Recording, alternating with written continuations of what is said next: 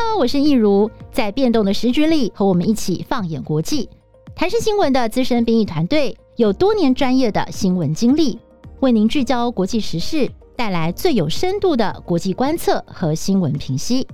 欢迎收听《一起看世界》。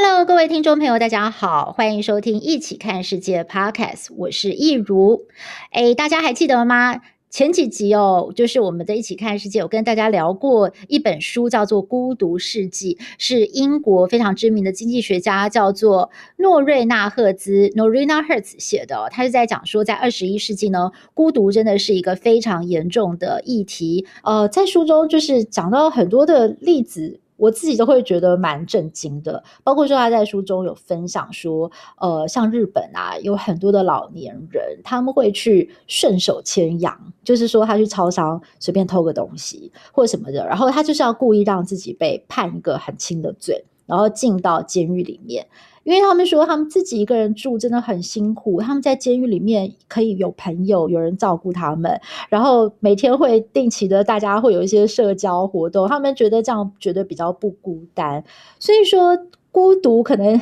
对对他们来讲，比要进监牢服刑还要可怕。对，所以我觉得这这个例子让我其实是蛮震撼的。那就这个孤独世代，我们在这次的疫情当中哦，大家都能够感到这个孤独，其实对我们每个人的心理健康，其实都是多多少少会造成一些影响。那么甚至呢，包括了在英国还有日本。他们都有专门的部门哦，来成立所谓的这个孤独大臣或者是孤独部门，希望能够来帮助他们的国民克服这样子的一个健康议题。那么尤其呢是这个老年的长辈或者是独居的长辈们，真的是需要我们更多的关心。那么台湾呢是一个高龄化的社会，在我们台湾充满活力的社区里面，那我们现在社区的志工还有社区的好朋友们，又为我们的长者们。有哪一些最新的服务来守望他们，接住他们的孤独呢？今天我们的节目非常开心哦，可以邀请到两位呢，在这块呢深深耕耘的这个专家哦，来跟我们一起分享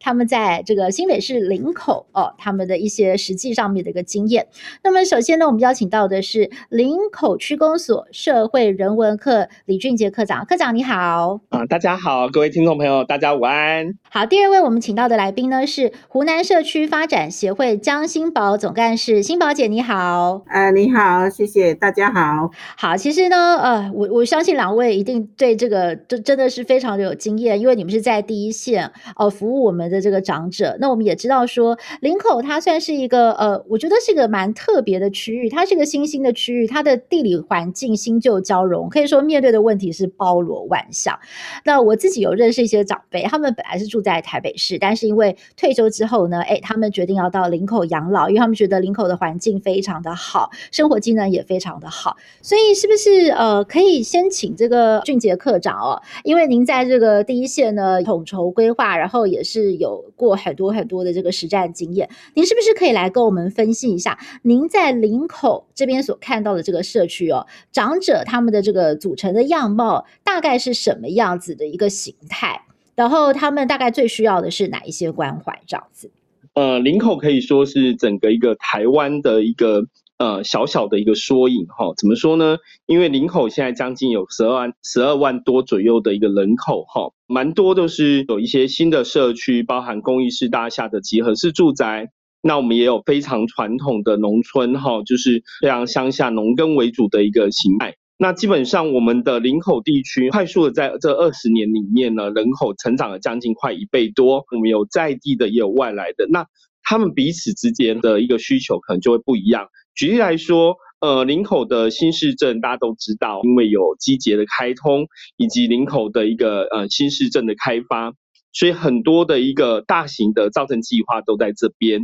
那很多退休的长辈哈，可能看上了林口。这个步调比较缓慢，吼，比较悠闲，然后基本公共设施也非常的完善，那再加上在地的林口长庚医院的一个呃医疗资源也很充裕，所以基本上他们就选择吼，可能在原本在台北市或在一些其他区域，他就选择来林口来开启他的退休的银发生活。那另外有一种就是说，诶，可能孩子哈，因为在呃台北都会地区可能呃。买房子对呃新一代年轻人来讲是比较困难的，所以他们在林口呢购置了一个呃新的一个居家或一个住家，那邀请了他的长辈来一起居住生活。但是这些人呢，平常呢，呃，年轻人可能就是往都会哈、往都会去做一个呃工作或就业，那就会留下老人家白天的时候单独生活在林口。那另外呢，就是我们在地的部分呢，就会有一些是呃林口的老居民，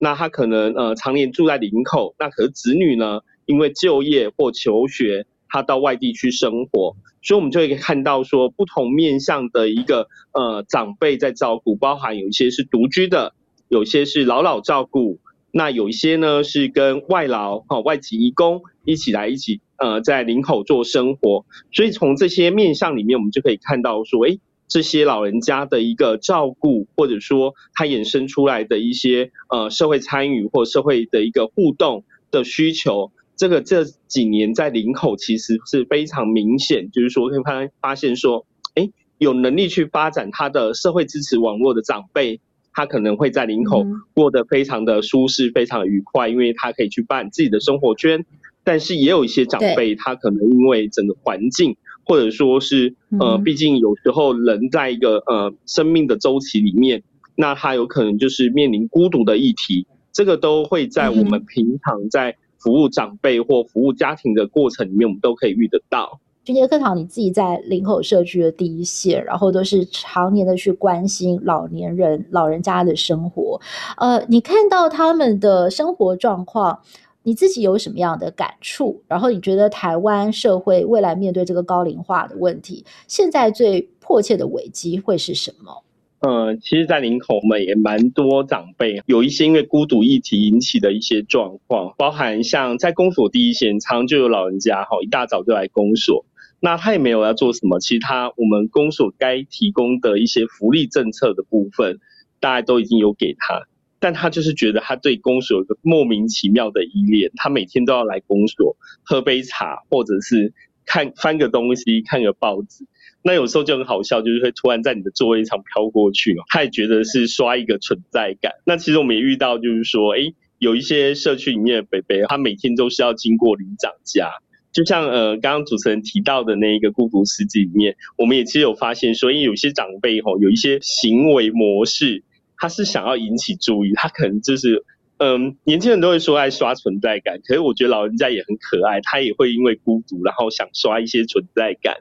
所以，我们常常看到，就是说，诶，呃，他来看一下，说你们这些年轻的公所这些员工在干嘛，然后或者是说，诶，打个招呼啊，然后有时候电梯里面还不期而遇。那他的目的，我想他就是一个孤单的讯息，希望说，诶，我们注意一下，追他飘过去，或者说，诶，他没有来这样子。我觉得他们就是一个想要去有人跟他多互动、多谈话。即使是说，哎，我不认识他，或者说我们曾经只有几面的一个呃简单的一个眼神的接触，可是我觉得这个就代表说，哎，其实老人家在这个需求，或者说在孤独的议题上，其实我们必须要更贴心或贴近的去呃了解他们的需求。那有一些的行为或有一些的举止，我们是他是在传达说他需要有人。哦，去关注他或注意到他。嗯，没错，其实是一个求救的讯号。他们是真的很需要大家多多的关心，然后有一些陪伴。其实我觉得我们每个人何尝不是如此呢？像之前五五月份的时候，那个时候疫情很严重，有好一阵子就是。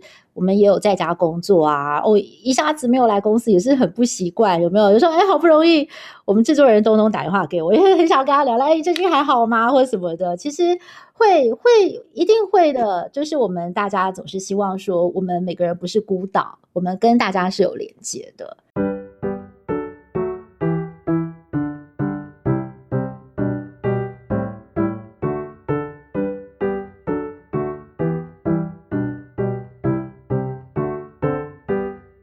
可以请这个新宝姐来跟我们聊一聊哦，就是你在第一线，就是呃长期的在照顾我们的这个呃新北市林口的长者，通常你们大概是会做哪样的工作？那经过你们实际的这个照顾，还有你们跟他们主动的一个联络跟接触之后，是不是有一些实际的故事可以跟我们分享？就是说长者他们现在面对到的问题，还有你们做了哪些事情，可以及时的来照顾他们呢？我们我们自工的工作就是平常在社区就做一些关怀，然后呢，如果碰到一些呃年节啊，那个配合公所这边的关怀政策，然后发送物资。平常的话呢，就是做一些生活上的关怀跟电访，大概就是这样。那偶尔会碰到一些比较特殊状况的例子。那我们就是会做一些，呃，跟公所这边的联系，然后做一些紧急情况的处理配合。听说你们之前有遇过真的是很很惊险的状况，然后也是因为你们的关心，然后你们的及时介入，然后挽救了长者宝贵的生命，对不对？呃，这个案子就是也刚好发生在我住的社区，农历年前的时间，那时候天气非常的寒冷。那刚好我们社区有一个九十几岁的长者江大姐，她平常就是在我们这个社区已经独居很多年了。那她有有小孩子，那但是因为她的小孩子基本上都住在不同的区域，有住淡水，有住台北市，还有住那个新竹，所以呢，平常她就是一个人住在我们社区。一开始的时候，我们平常就在关心这一个江大姐。后来她行动上慢慢的就是退化，甚至于到失忆了。去年的冬天，她就是有一次洗完澡要回房间穿衣服的时候，从床上滑下来，当刚好跌在那个床铺跟衣橱中间的一个狭窄的一个走道上，她就爬不起来。那我们会发现这个问题，是因为。那时候刚好是农历年节前，公所这边有一个年菜要发送，那所以那几天我们就请我们社区总干事特别注意他有没有在社区走动哈，有没有正常出入。结果那一天早上，总干事就没看到他诶下来，然后也就跟他的家人联络，诶透过他们平常联络的方式也都没有联络上，后来呃就。他平常有把钥匙交给我们一个，呃，社区的，就是特别关怀他的一个住户，也是邻长。那但是呢，那一天他拿的那一套钥匙要开门进去也打不开，因为他把门反锁了。那这个时候大家就开始紧张了，就觉得这个事态有一点严重，所以就打电话，透过他家那个小孩子的同意，我们呃社区总干事就。通知消防队来破门进去，结果 因为他反锁，所以我们必须要用破门的方式进入。结果进破大门进去之后，客厅没有看到人，再破第二道房间的门，就是他他睡觉的那一个房间的门，对，他也是反锁了，还是要用破门的方式才能进去。然后呢，就进去之后，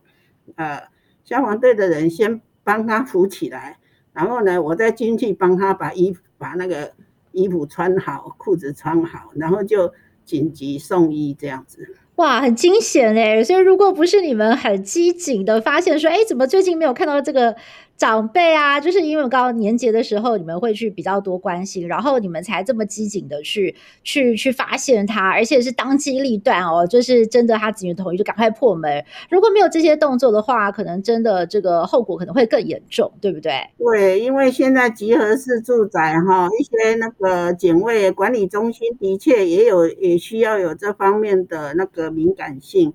可以协助住户。那接下来想请俊杰课长来帮我们分享一下，你有没有遇过真的是让你印象比较深刻的例子哦？就是说长辈可能到了他们呃晚年的时候，有一些失忆的状况。那呃，我记得您之前就是有跟我们聊过一个 case，是一位老伯伯，他跟他的太太其实是住在一起的，可是两个人年纪都很大了，然后太太也无力真的是去照顾他，然后这个伯伯是不是有失忆的状况啊？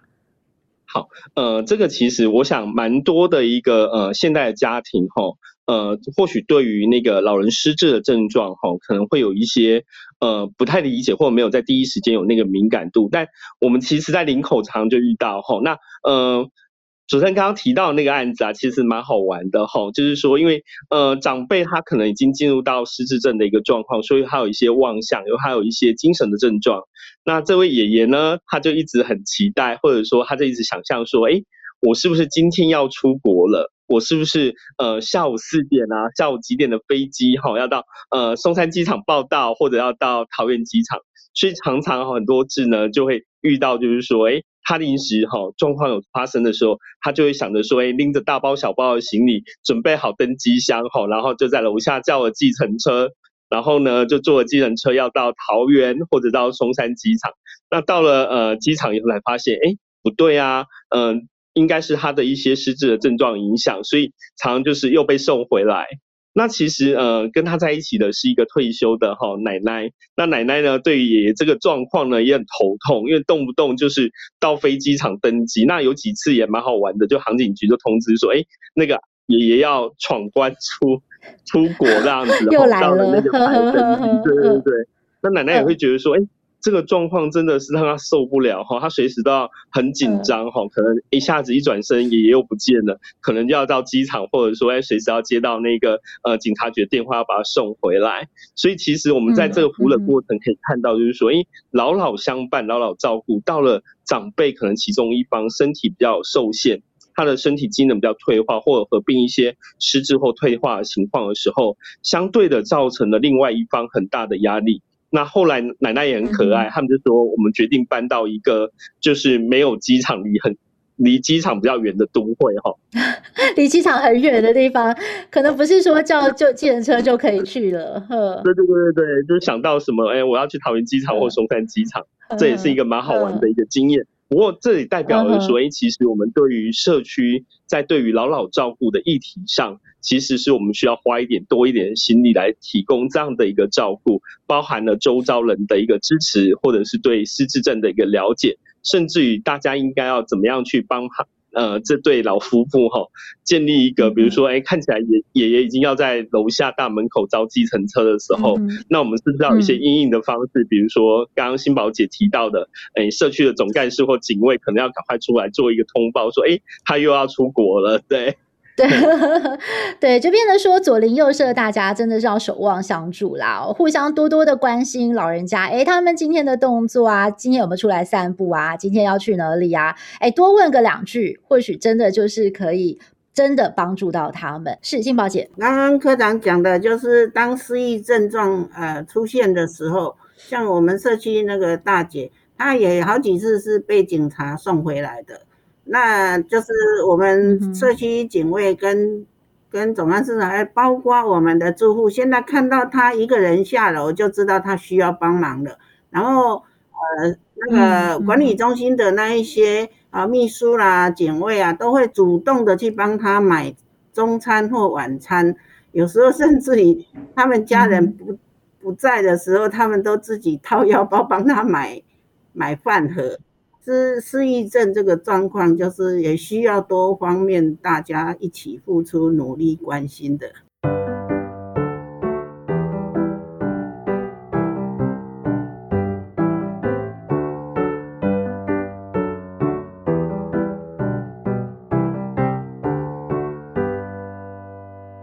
金宝姐讲的很好哦，那呃，其实我觉得台湾这个呃长照的问题会变成是未来呢，就是我们真的是要好好去面对的，因为台湾是一个现在已经是迈入高龄化的社会了，那可能等到我们老去的时候呢，是真的也是会非常非常需要，就是说整个社会的网络来支持我们。那其实看看这整个国际上的这个趋势哦，包括我自己印象很深刻的是，我几年前读到荷兰的例子，荷兰可以说呢是在这个世界上呢长照。做的蛮好的一个国家，呃，他们有一个很特别的这个呃。做法叫做青银共居，就是说让年轻人跟老人呢可以一起来居住哦，包括说他们可能住在养老院里面，也邀请年轻人可以一起住进来，然后让这个年轻人可以陪着老人家一起从事一些活动啊，下棋啊，打扑克牌、玩游戏等等，那陪他们一起吃饭，那聊聊天。年轻人在工作上有一些困扰，哎，可以问问老年人。那老人家他们在这个人生的经验跟智慧上也是非常的丰富，可以给他们一些建议。所以他们就说观察到很有趣的现象，等到这些年轻人搬进来之后，老人家的话题不再是哎，我今天又要去哪里看医生，我的关节不太好，我的血压又高了，哦，我后天我下个礼拜又要怎么样去做复健，而是他们开始会有一些 gossip，就是会有一些八卦说，哎，那个谁谁谁啊，他昨天晚上有没有带女朋友回来啊？那谁谁谁他好像最近感情不是很顺哦，那个谁谁谁昨天跟我说他工作上有什么样的状况，哎，他们就发现老人家。的这个眼睛都亮起来了，然后他们的生活也变得比较多彩多姿。他们开始不是只有关注自己的病痛，他们有了可以关怀的对象，那所以也建立起了这种忘年之交的友谊哦。所以其实这对老人家的健康来讲是一个。很好的一个方式。那其实我知道，包括这个日本啊、韩国，因为他们现在也是面临到这个高龄化的社会，有很多实际的做法可以来让这个老人家在他们的这个晚年生活的时候呢，也是可以有很多的乐趣，然后也可以享受他们的人生。那这个部分是不是可以请俊杰课长也来帮我们分享一下？就你所知道的，像日本、韩国等等的这个国际上的例子哦，就是有哪一些长照的趋势呢？呃，应该这么说啦，就是说，我相信在呃台湾，大概紧接下来，大概我们也会遇遇到一个呃跟日韩一样的问题，哈，就是呃就过度的一个数位化或过度的一个呃少子化以后，那有一些照顾的议题就不单单只是一个呃就是说老人家的问题，因为包含年轻世代跟如何跟长辈互动的部分，那其实我们可以看到呃比较跟我们比较近的，大家。比较会参考就是日本，因为大家对日本都会有一个呃老人福利的一个迷思，就觉得哎，日本的老人照顾好像我们电视上看到很长寿啊，或者电视的一个日本性的节目就会看到，哎，长辈好像都很开朗，然后都有很多丰富的活动。对对对对对，那其实基本上日本其实他在这一块的一个部分，包括我自己的弟弟也在呃日本，好，他也在日本工作，在日本生活，他也在讲所以，其实。他们陆陆陆续续又发现说，哎，其实蛮多日本的孤单的老人其实是蛮多的。那他主要就是因为都市化以后，那有一些老人家可能他就是送到呃比较好的是他可以在社区在地安老。那有一些比较没办法，他送到机构。可是以前来讲，他们就是那个呃照护室啊，或者说是长照机构。那我们一一直以以来就会觉得说，哎，好像日本的照护室非常好。可是他们发现说，哎。我们可以照顾得到是老人的一个生理上的需求，可是心理上的孤单或心理上的孤独，那其实是一个更大的问题。好，那所以他慢慢就发展出，就是说，诶，可能原本在做老人照顾的机构，慢慢的跟幼儿园合并在一起。好，就是说老人照顾机构里面，他可能就诶一起来做那个幼儿托育，就会变成说，诶，老人家跟小朋友在同一个场域或同一个空间来做一个学习跟照顾。好，那另外呢，你们看到就是说，哎，他可以鼓励，就是说，哎，小朋友的一个活动课程，他是到一个呃长辈的一个活动的场域去做一个参与。好，所以就是强调，就是刚刚主持人说到轻盈共学，或许它就是一个呃替代性的方案，它让原本可能很疏离的主生关系，它借由这样的一个呃创造一些互动的情境。来做这样的处理，那包括韩国，你就会看到说，诶，他们虽然说很发达，可是他的贫富差距，他的一个呃老人自杀率很高，他所以他们也敏感到这个问题。呃，其实最近中国大陆其实因为呃之前就是一胎化，他们也面临到这个问题，其实就会看到有一些报道里面讲说，都会的老人他希望说，哎，是不是有人可以认养他？哦。就是希望被养爷爷，就是说代替爷爷的这个的角色或奶奶的角色，所以你就会看到说，诶，孤独跟老年这个东西，或者说年轻人的孤独，好，这部分画上等号。那其实更直白的讲，就是说像呃，在日本，好，日本大家就看到说，诶，他的一个比如说老人，因为呃，可能后事的处理上就有兴请一些像之前有什么送行者啊，有一些那种丧葬的一个仪式的部分，大家看到电影里面呈现出来。他们就会看到说，诶，所谓的一个呃老人家哈，就是人生的最后一个旅途上，竟然没有子女，他可能就是一个孤独老死的状况，所以就会发展出所谓的呃一人的殡葬业，就是说他可能就是服务一个人，那他的生命周期可能就是最后面那一层的时候，就像便利商店一样，就是可能一个简单仪式，然后就是一个呃简单的一个结束了人间的一个呃课程，那他就可能就回到了呃另外一个世界去。所以可以看到，就是说，哎，这部分其实台湾陆陆续续在我做呃社会工作或福利服务工作这个这几年就会看到，就是说，蛮多长辈都是这样。那回到呃整体上来讲，我们就可以发现说，哎，有一些是因为年轻的时候离异，比如说单独生活了好久，子女也没有联络。那这一阵子像呃疫情的影响，就会变成说，蛮多长辈的一个后事，或者是他呃生病病重的时候，我们其实要花很大力气找到他可能已经是三四十年不见的一个孩子。哦，这个部分大概就是我们看到呃整个台湾的趋势。我想呃就像新宝姐说的，就是说或许我们要从社区，就是说从他平常生活周遭找出他支持的网络，才有办法去克服。这一个所谓的呃现代化或数位化的趋势，那个小孩跟长辈的梳理的状况。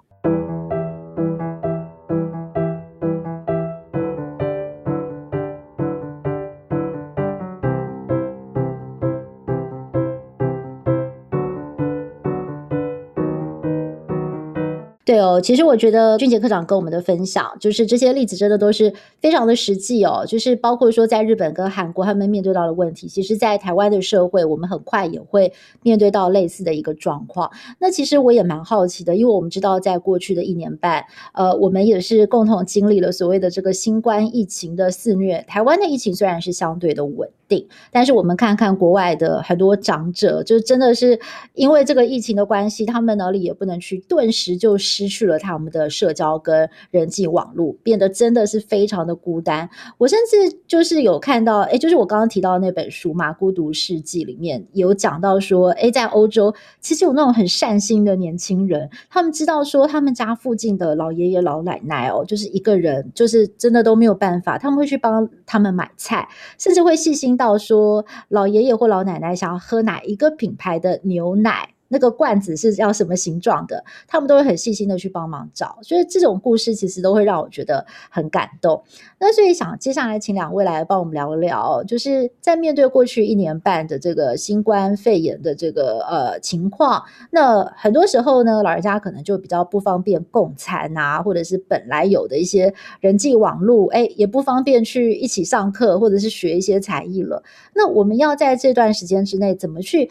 陪伴他们？那甚至呢，是让他们在数位的落差上面可以缩短，让他们可以更熟悉在网络上的运用呢。我们就是因为疫情的关系，所以呃阻断了一些互动的的事情。然后呢，我们还是尽量的为了为了独居老人哈，为了那些长者的运动啊跟互动啊，我们现在就是诶推推了那个视讯平台。作为带动他们的活动跟互动，那像有有一个长者，他比较特殊，有一位有一位大哥，他是到目前为止都不用手机的。那后来呢，就是哎，我们知道，哎，我们的社工呃知道了他对折纸艺术很在行，那我们就跟他讲说，哎，交给一个任务给他，请他教大家做折纸艺术。哎，他他接收到了这个任务之后，他就很勤快的在折纸艺术上下功夫。那他也跟我们的社工讲说，啊，他这阵子因为多折纸，为了折纸艺术，他的时间上用得很充实啊，这个就是很难得的。他这个时代还有人不用手机的长辈，其实还是有的啦哈。那另外一个案子就是，呃，一位大姐。他因为前几年前三两三年前吧，他的儿子呃过世了，那他剩下他一个人，他就是，但是呢，他很会用网络，他就跟我们的另外一位社工讲，他说这个这个时代哈，没有人陪没关系，但是不能没有手机，所以。所以呢，就是这两个案子，我们就可以看得出来，就像科长讲的，这就是啊，数位落差。哎，数位落差，对，数位落差，就是我这边的服务的里面有这两种状况，是两个极端的那个数位落差的的大哥大姐这样。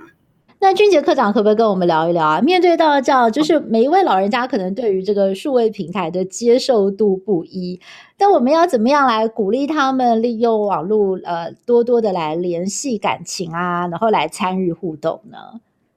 嗯，我们其实其实哈，刚刚欣宝姐讲的是个案，那我们我们看到就是说，哎，其实呃，我觉得新冠肺炎对我们来讲就是一个新的一个挑战，因为。毕竟包含现在包含群聚的空间，包含人跟人之间的社交距离，一点五公尺或二点五公尺的距离。